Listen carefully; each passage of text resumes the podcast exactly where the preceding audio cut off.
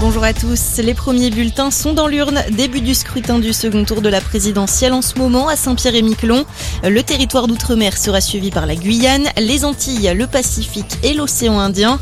On le rappelle, la période de réserve a commencé à minuit. Marine Le Pen, Emmanuel Macron et leur soutien n'ont plus le droit de s'exprimer jusqu'au verdict demain soir.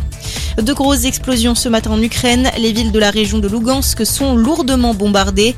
L'armée ukrainienne a quitté certaines positions pour se regrouper selon le gouverneur de cette région de l'Est.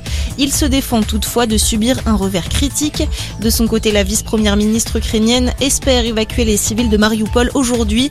La ville portuaire est maintenant presque totalement contrôlée par les troupes russes. Les derniers soldats de Kiev se sont réfugiés dans le complexe métallurgique Azovstal. Le chef de l'ONU, lui, se rendra en Ukraine la semaine prochaine. Antonio Guterres doit rencontrer Volodymyr Zelensky jeudi.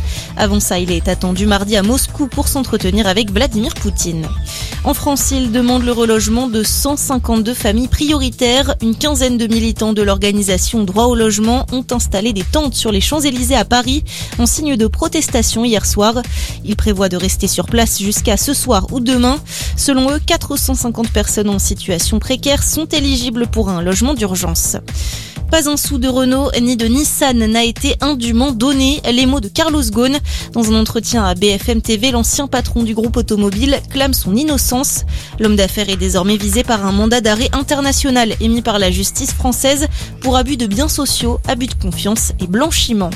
Et puis du rugby, début de la 23e journée de top 14 à 14h15. Le Stade français reçoit Pau et Clermont se déplace sur la pelouse de Castres.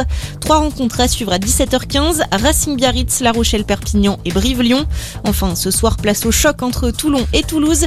Coup d'envoi à 21h. On se retrouve très vite pour un nouveau point d'actu. Très belle journée à tous.